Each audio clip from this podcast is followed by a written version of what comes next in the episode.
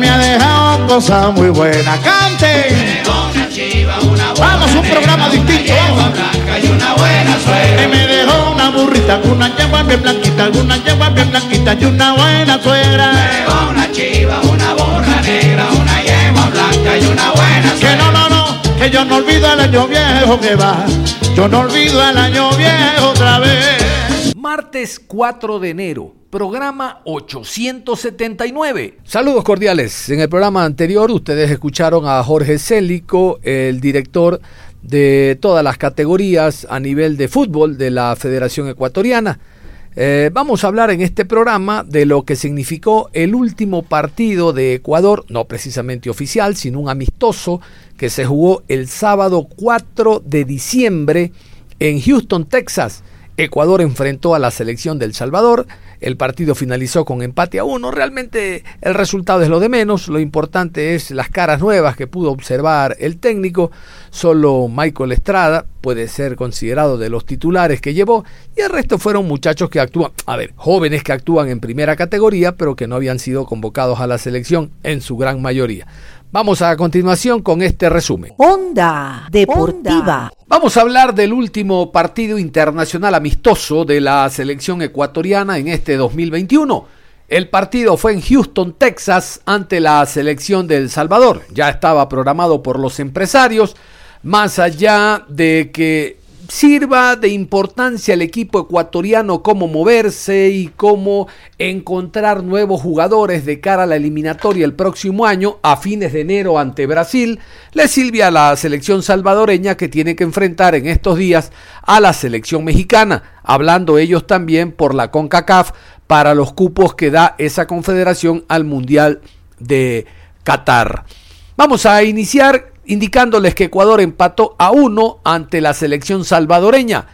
Vamos a continuación con la alineación. Así alineó Gustavo Alfaro al equipo ecuatoriano el día sábado 4 de diciembre. Ecuador 1, El Salvador 1. Galíndez con el número 1. Vallecilla con el 19. Palacios con el 3. León, número 5. López con el 4. Cifuentes con el número 7. Mina con el 15. Corozo, número 18. Carcelén, 16.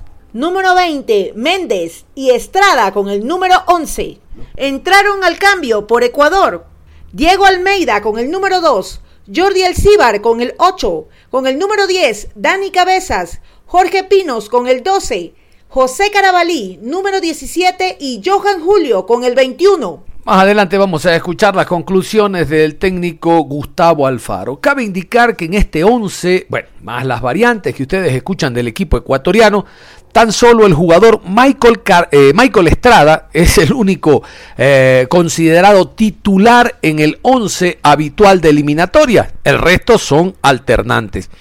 Vamos a continuación con la revisión de los goles. Tenemos Radio La Concordia de El Salvador.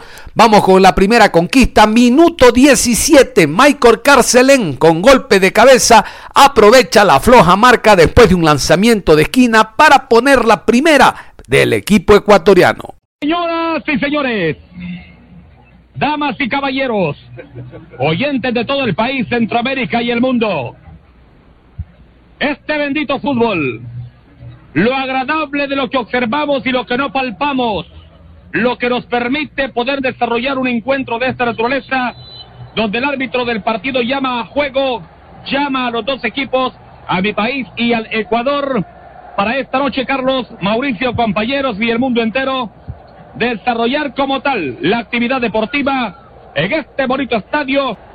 bueno, Carlitos Aranzamendi, aquí se la pelota. ¡Eh! Movió, se movió, se movió, se movió, se movió, se movió, se movió, se movió, se movió, se movió la pelota en el estadio PNC Bank Stadium de la ciudad espacial de Houston. Aquí está, gol de Kyle, asóciate ya en lo que creen que tierra de cooperativo FDK se viene el centro, llegó Ecuador y gol, gol, gol, gol, gol, gol, gol, gol, gol, gol, gol. ¡Y gol!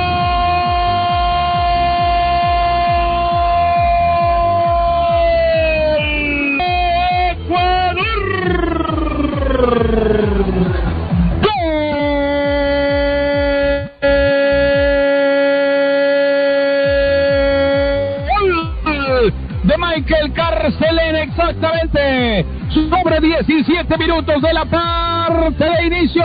El centro, el cabezazo y Carcelene, muy bien ubicado, metió el frentazo y la pelota va al fondo pese a la gran estirada para la fotografía, Carlos del guardabeta, Tomás Romero. Sí, es impresionante, la verdad, la talla de este jugador. Incluso lo vemos que viene a la banca a saludar a su compañero, sea el técnico Alfaro.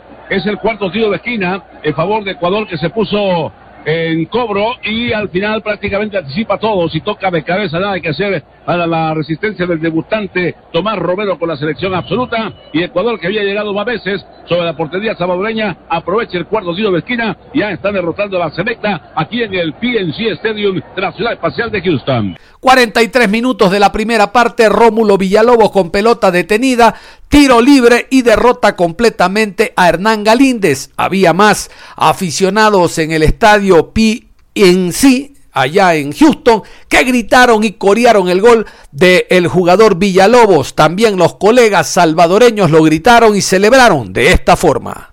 Atención, se va con el tiro libre. Ahí está Rómulo que le pega bonito. También está Darwin Selén para un toque sutil. Un poquito más atrás aparecen Brian Tamacas. Es Selén el que le va a pegar. La dejó para que venga Rómulo. Sacó el tiro. ¡Gol! ¡Gol!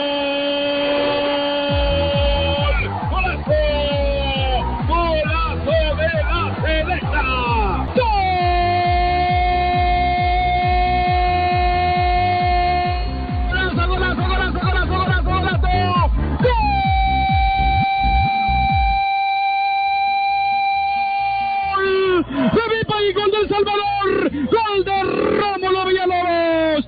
Exactamente sobre 43 minutos. Arrate piso. Y con mucha potencia comenta Leo Villalobos a través de la poderosa. Hay Villalobos malo. Podrá haber de todo menos malo, mi estimado Mauricio Rivas.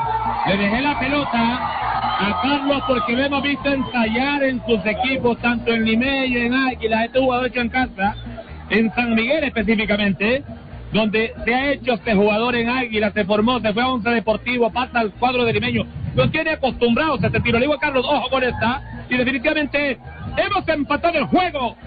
Este es lo lindo del fútbol. Que se siente y que corre por nuestras venas. Y decir que El Salvador ya empató el juego. Uno tenemos en los salvadoreños.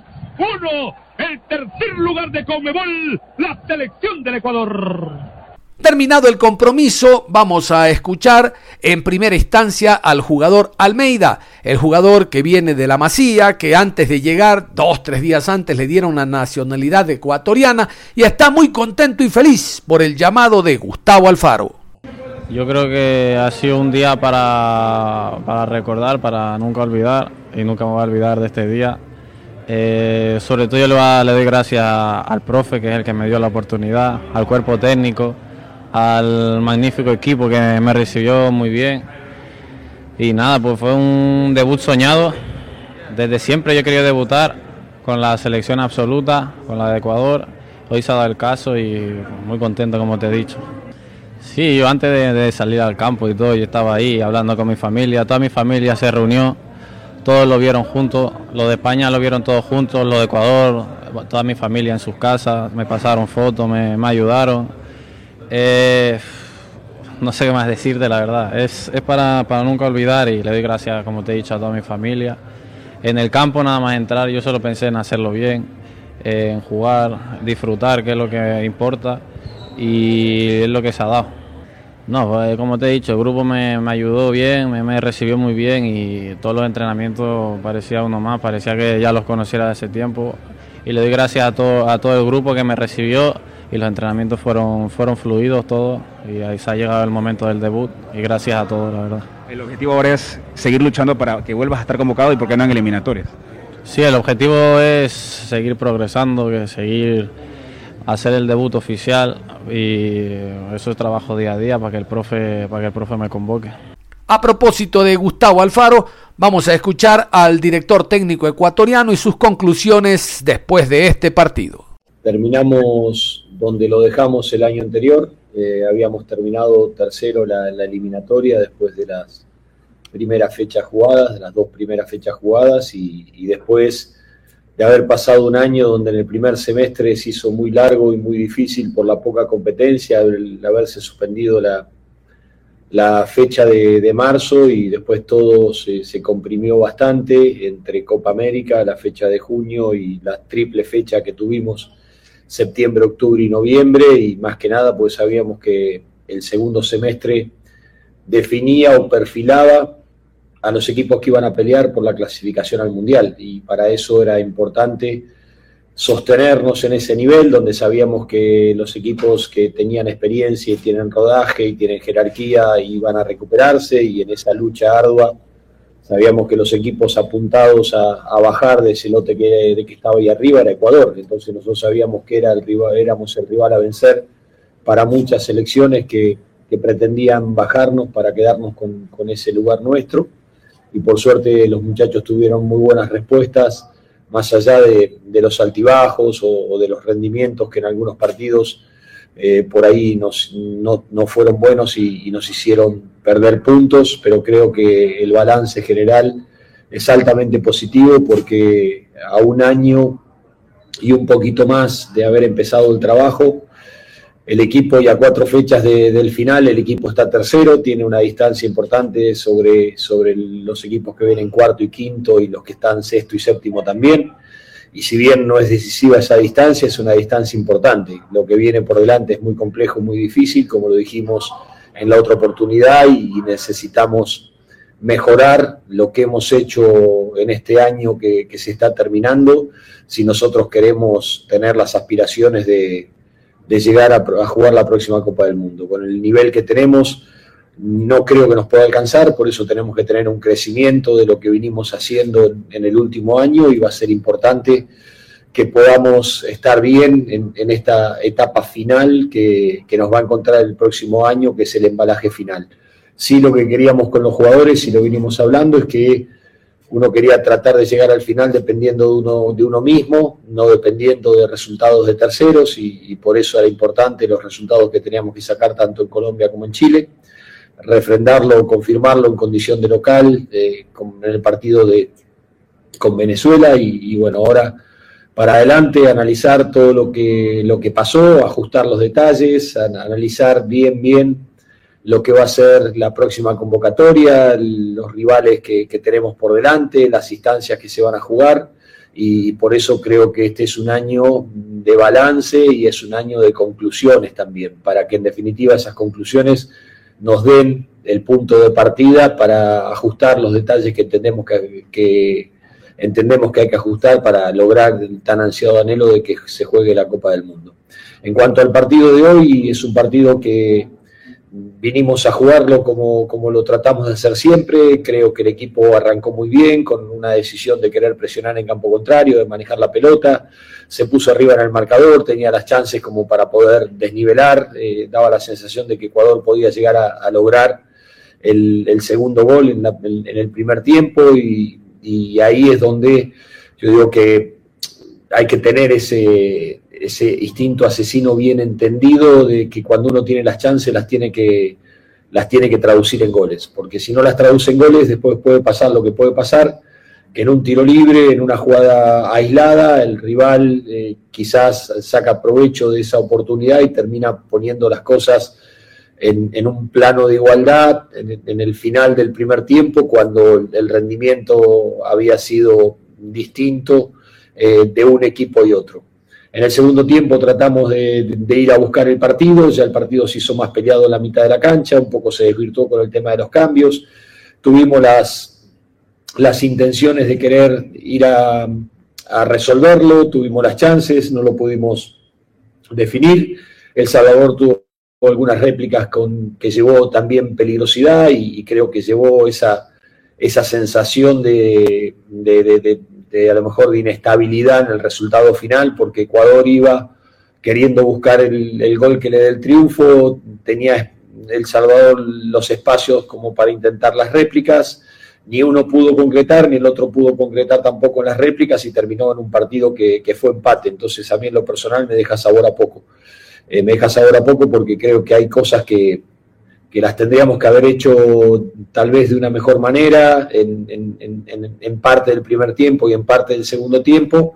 Y de pronto hay, hay, que tener cuidado en este tipo de circunstancias porque un detalle, como pasó en un tiro libre, eh, termina a lo mejor eh, haciendo perder todos los méritos que había hecho el equipo a lo largo del, del primer tiempo. Entonces ahí es donde uno analiza, ve eh, los jugadores que, que tuvieron la oportunidad de jugar, sus rendimientos, uno analiza, ve cosas y bueno, ahí es donde uno va sacando conclusiones para ver si ante la eventualidad del plantel base que nosotros tenemos, eh, algunos de estos jugadores, como nos ha pasado después del partido de México, se pueden sumar para las siguientes convocatorias dentro de este año y un poquito que ha estado con, con la selección, solo ha tenido dos partidos eh, amistosos que incluso no fueron, no fueron fecha FIFA. Cuéntanos un poquito en caliente, eh, ¿cuál es el balance que ha tenerlos muy de cerca?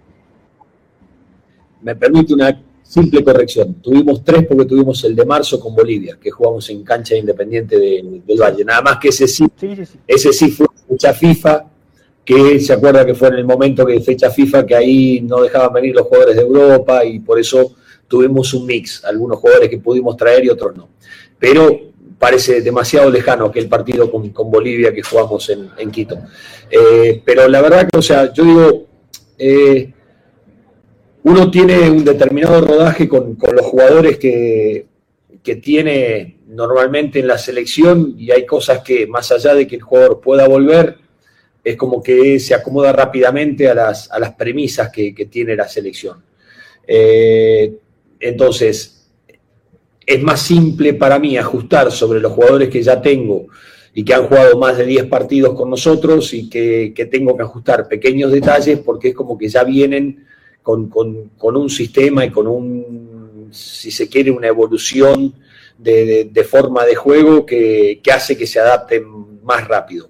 Pero por otro lado, uno sabe que a lo mejor puede tener determinados desacoples, determinados desajustes, en, partidos como estos, pero muchas veces muchos de estos jugadores formaron parte del plantel que jugaron eliminatoria y a lo mejor no tuvieron la oportunidad de sumar minutos. Entonces ahí es donde uno se queda muchas veces con la duda de cuáles serían los rendimientos que, que los jugadores podrían llegar a tener.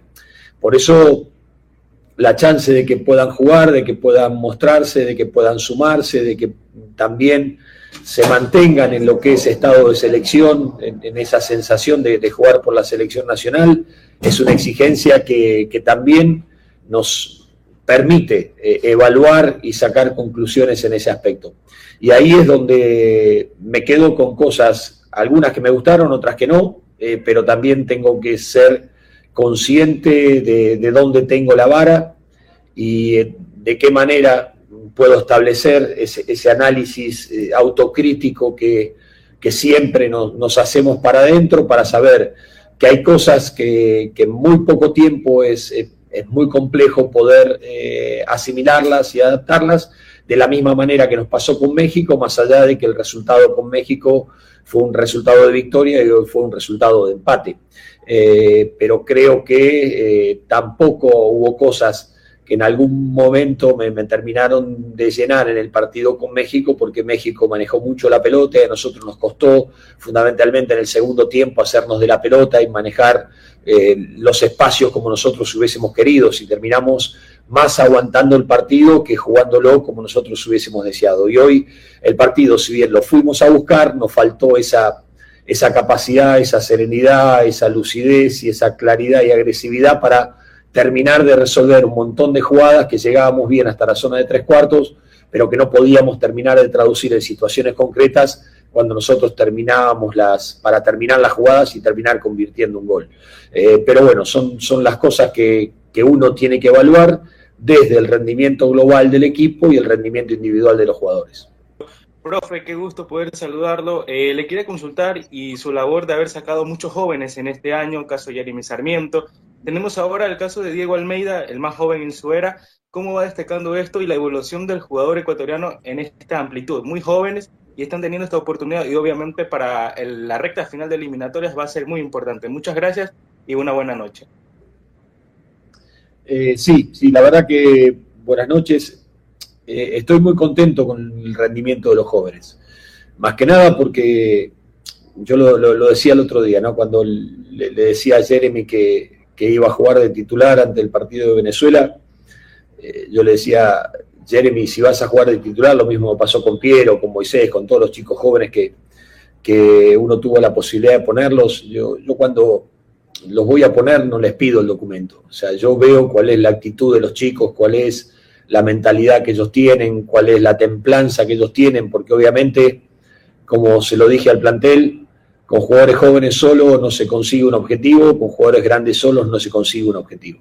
Se consigue con una mixtura homogénea entre experiencia y, juventud. Pero yo soy un convencido de creer más en la inteligencia que en la experiencia. Yo digo que si uno es inteligente, no necesita mucho tiempo para darse cuenta rápidamente de cómo son las cosas. Y en ese sentido uno le da la posibilidad, porque a lo largo de toda mi vida He puesto jugadores jóvenes en primera división, en, distintos lugares, ya sea peleando un descenso, peleando un campeonato, en equipos grandes, en equipos medianos. Siempre hice debutar jugadores. O sea, no es un caso excepcional esto que está sucediendo en Ecuador. Sí creo que también paralelamente, eh, y es parte, si se quiere, de, del análisis que uno hacía en este año para atrás, eh, me tocaba formar una selección, tenía que formar una selección, porque tenía una selección que había quedado muy lejos aquella Copa América que había jugado en Brasil, eh, desde la asunción de Jordi Cruyff, en la pandemia que no prácticamente no, se pudo hacer nada, eh, no había nada, no había base de selección que uno puede echar mano, uno va a Colombia y tiene una base, uno va a Perú y tiene una base, uno va a, Bolivia y tiene una base. Eh, Ecuador no tenía una base, porque tenía una generación de jugadores muy importantes que le habían dado muchas cosas a Ecuador y que ya tenían una edad avanzada y se estaban retirando de la selección. Y por otro lado, una selección joven con, con mucha ambición de futuro que estaba peleando y luchando por esa posibilidad. Entonces la disyuntiva estaba, ¿qué tenemos que hacer? Esperar a que tengan 24 años los chicos para que tengan rodaje y tengan 100 partidos eh, profesionales eh, jugando, 200 partidos profesionales jugando para poder debutar en, la selección nacional, o asumir los riesgos que significaba poner jugadores con muy pocos partidos en, sus equipos normales y que, se hagan hombres de selección. Y bueno, la decisión fue esa, fue en el medio del camino tratar de, de formar una selección donde el talento fresco y el talento joven tenga su espacio para poder expresarse, siempre conducido por, por gente grande que, que, es inteligente, que es muy buena, que sabe aconsejar, que sabe respaldar, que sabe hablar con los chicos y que los hace sentir a los chicos importantes como lo que son, que no les marcan la diferencia que por tener una determinada edad los obliguen a hacer determinadas cosas. Entonces, los chicos se sintieron muy cómodos, se sintieron parte de este proceso, se sintieron parte importante de este proceso y, ahí es donde creo que conseguimos una buena química entre, entre los jugadores más grandes y los jugadores más jóvenes. Y el caso de Diego es un caso también parecido en ese aspecto. Eh, ayer tenía la oportunidad de hablar con él un poco más largo y más tendido, de decirle que, la alegría que tenía de, haber aceptado nuestra, nuestra convocatoria cuando hablamos con, el presidente y con, Gabriel sobre esta posibilidad de, citarlo al chico y que pueda tener la chance de, invitarlo a conocer lo que era la, selección de Ecuador, a explicarle lo que nosotros estábamos haciendo como proyecto, lo que nosotros queríamos como, como proyecto de, selecciones, lo que nosotros tenemos para adelante. Eh, la verdad que la respuesta de Diego fue fantástica, tanto de él como de la familia. Eh, siempre la predisposición rápidamente en querer sumarse, por eso digo que nos dio una mano muy grande la, Cancillería, la Embajada de, Ecuador en España también para sacarle el pasaporte ecuatoriano y, que pueda viajar y ser parte hoy de, esta selección. Y cuando yo hablaba con él ayer, él me, manifestaba la felicidad que tenía de ser parte de esta selección. La alegría por parte de los colegas y compañeros salvadoreños por el resultado. Ellos también tenían en su debut a algunos jugadores, comenzando por el arquero, pero no deja de ser importante para ellos haberle empatado al tercer equipo de Conmebol. Detrás de Brasil y Argentina, recuerden, está Ecuador hace mucho rato. Aquí en el post partido, los eh, radialistas de la Concordia hablando precisamente con el público y exteriorizando su alegría. Un buen resultado, uno por uno. La selección nacional mejoró muchísimo la parte de complemento. El gol de Rómulo Villalobos cerca del final de la primera mitad ayudó muchísimo en la parte anímica y hay que reconocer también la gran labor que han desarrollado dos jugadores en el medio campo.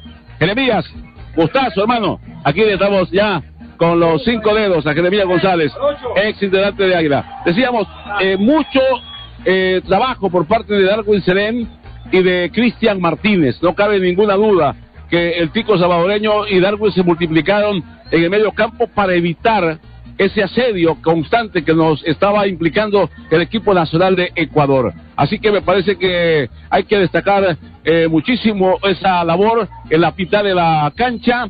Lo de Tomás Romero también es un tema punto y aparte por la solidez que muestra este arquero, apenas de 18, casi 19 años, y que por algo se ha consolidado también en el equipo de LA FC. Así que me parece que ha pasado la prueba la selección nacional ante un gran equipo, ante una gran selección de Ecuador que está eh, en esa posición, independientemente de que le falten jugadores, también a la selección nacional le faltan jugadores que están disputando la postemporada en el fútbol salvadoreño, pero en términos generales me parece, Leo, que ha sido una muy buena presentación, digna presentación de la selección ante un buen marco de aficionados que están muy contentos esta noche aquí en el PNC Stadium. Sí, Carlos, quizás retomar esto, que El Salvador ha demostrado no que somos los mejores ni que lo somos los peores, sino que cada ensayo no nos está yendo mal.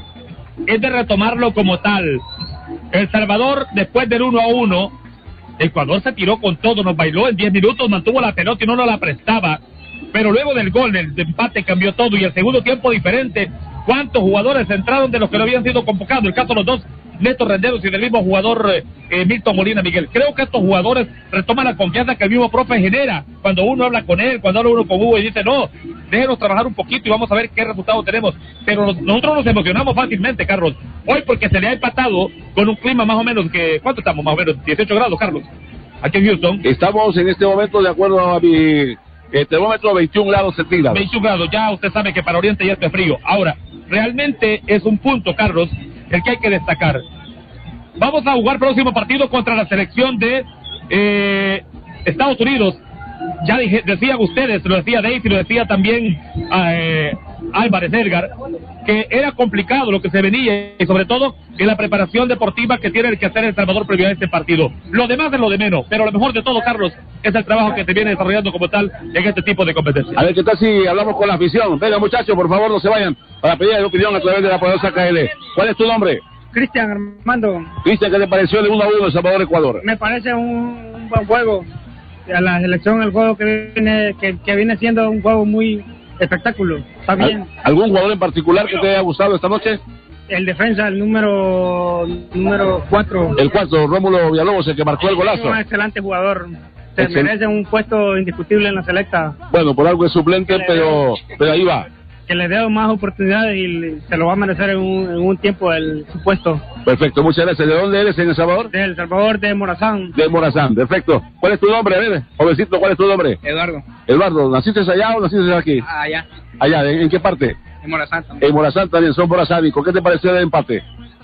Eh, pues eh, me pareció un buen partido, la verdad, por, por las opciones que tuvo la selecta y bueno, debe seguir trabajando ¿no? En, en, no cometer errores y, y, y bueno, jugar bien. Querían ver a la selección, indiscutiblemente, tenían rato de no venir por Houston. Ah, bueno, fuimos a Dallas a ver el partido contra México. Ah, fueron a la Copa Oro. Sí, así es. Entonces, pues, me, me pareció un buen juego, la verdad. ¿Y el golazo cómo lo vivieron? Bueno, no lo esperaba y pensé que le iba a volar, pero bueno estuvo bueno. ¿Querés saludar a alguien allá en El Salvador en especial? ¿Querés saludar a alguien? ¿A tu familia? Eh, bueno, un saludo allá a la familia Maya en, eh, en el municipio de Guatajiagua. Y bueno, eso, saludos a todos sus amigos ahí. Que viva Morazán. A ver, venga muchachos, aprovechen que no cobramos los saludos. ¿Cuál es tu nombre? Ricardo Liceo, A ver, Ricardo Liceo, ¿de dónde eres? de Morazán. Ah, todos somos morazánicos, entonces. A ver, ¿qué te pareció el partido? Me pareció un partido muy bueno, aunque sea... Sí cometieron siempre los errores en media cancha, pero durante el tiempo lo tienen que corregir y... Sí, me pareció buen partido y... Y el 1-1 yo creo que está bien para la selecta, ahorita acá mejorando. ¿Desde hace cuánto vives en Houston? Hace dos años. Hace dos años. Bueno, ¿está bien? Sí, estoy bien, gracias a Dios. Un saludo a tu familia, también a tus amigos que has dejado en Morazán. Sí, un saludo para eh, Morazán, Guatajiagua, para mi mamá, que, que ¿Cómo se llama tu mamá? Rafaela Amaya. Bueno, doña Rafaela, ya su hijo lo saludó. Vamos a, a ver, eh, tú que estás grabando, Boris, ¿cuál es tu nombre? Ah, mi nombre es Nahum Amaya, La Uga Maya. ¿También de Morazán? de Morazán. A ver, eh, no, no quiero preguntarte por la camisa que cargada. Háblame de la selección nacional en Ok. este momento. Ah, grité mucho el gol y, y, y yo he andado siguiendo a las electas por todo Estados Unidos. Ah, estuve en Dallas, estuve cuando fueron a ¿Arizona? al part- Arizona, a San Antonio y he ido a todos los partidos. Eh, me parece que ahorita estamos en una preparación, pero lo estamos haciendo bien. No puedo ofender a Ecuador porque Ecuador viene de una competencia muy buena. Está cerca de ir al Mundial. Sí, está cerca de ir al mundial en tercer lugar y pues no vamos a comparar a, a otros equipos. Este, este, este, esta, pre- este, ah, creo que el partido que El Salvador lo hizo ahorita de preparación, creo que ha sido muy motivador. Le va a servir ahorita para cuando vaya a jugar con los demás equipos. Ha estado muy bueno. Perfecto. A ver, el último, no te vas a escapar, vení para acá. Que venga, que venga, sí, que venga, ¿Sos que chapín venga. o que- o- dónde sos? Yo veo que Salvador. también. Bueno, Sí, pero- tú no venís, tu No nombre. quiere nada hablar, solo tu nombre, solo tu nombre, no, escuchen no allá. quiere, dice. A ver, pero alguien que nos diga cómo se llama este muchacho, ¿Cómo, pues, cómo- hombre. cómo te llamas? Bueno, Bueno, ¿cómo- no quiere ¿cómo hablar. se llama? Pues para que la gente ¿Cómo sepa. se llama? Yo creo que es una demostración de la comunión que existe en este momento entre la selección nacional y la afición, y especialmente en los Estados Unidos. Existe una, una afición y una devoción hacia la selección nacional. Así que en ese sentido, me parece que, que debemos hacer una lectura de esto. Cuando la gente está conforme, cuando la gente está contenta, porque cuando la gente está enojada, o como decía digo, cuando la gente está encachimbada, Se molesta. se molesta, ¿verdad? Y, y- Sí, y- lógicamente. y dice otra cosa. ¿Tu nombre completo es? Gabino Martínez, Don Gavino, ¿cuánto tiempo tiene de residir acá? 40 años. Perfecto, ya no le consulto más. ¿Qué vio de mi país? ¿Qué vio de su país, del mío, de Carlos, de todos los que estamos acá en este partido? ¿Qué le pareció el? Pulgarcito de América es lo mejor de, de Centroamérica. Bueno, ¿El partido? El partido estuvo bonito, estuvo bien. Ah, empatamos, eso fue lo bueno. El gol fue maravilloso.